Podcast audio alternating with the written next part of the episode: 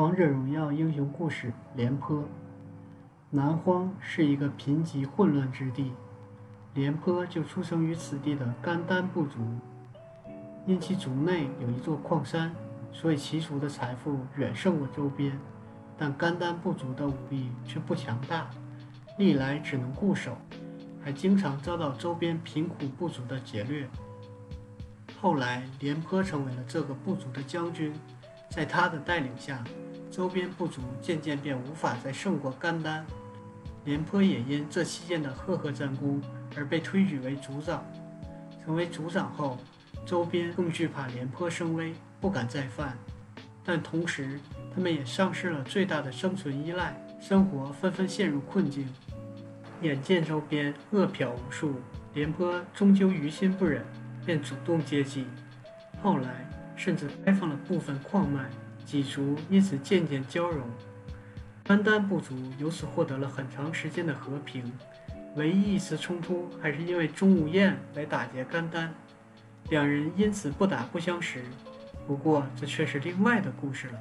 再后来，血族之灾突然爆发，年过半百的廉颇率族人支援吴主之城，却在城门口时被白起老东西别碍事。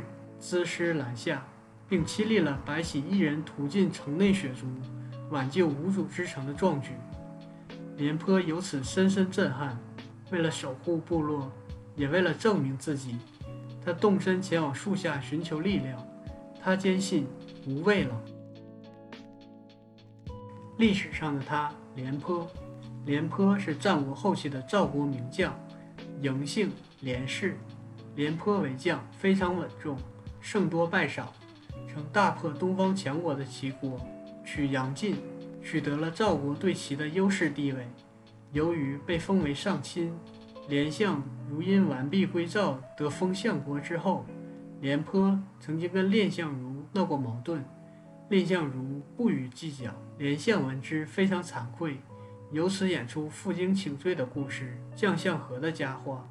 公元前二二六年。秦在先后基本打垮韩魏之后，打起了赵国的主意。秦赵两国主力在赵之长平对峙，秦国的主将是名将白起，而赵国的主将则是廉颇。两军相持，谁也占不了上风。于是秦国使用反间计，在赵国散布流言说秦人最怕赵国另一个名将赵奢的儿子赵田。于是赵王听信谗言，用赵田换下廉颇。结果，赵国长平大败，四十万主力赵军被歼灭，从此元气大伤，无法与秦国为敌。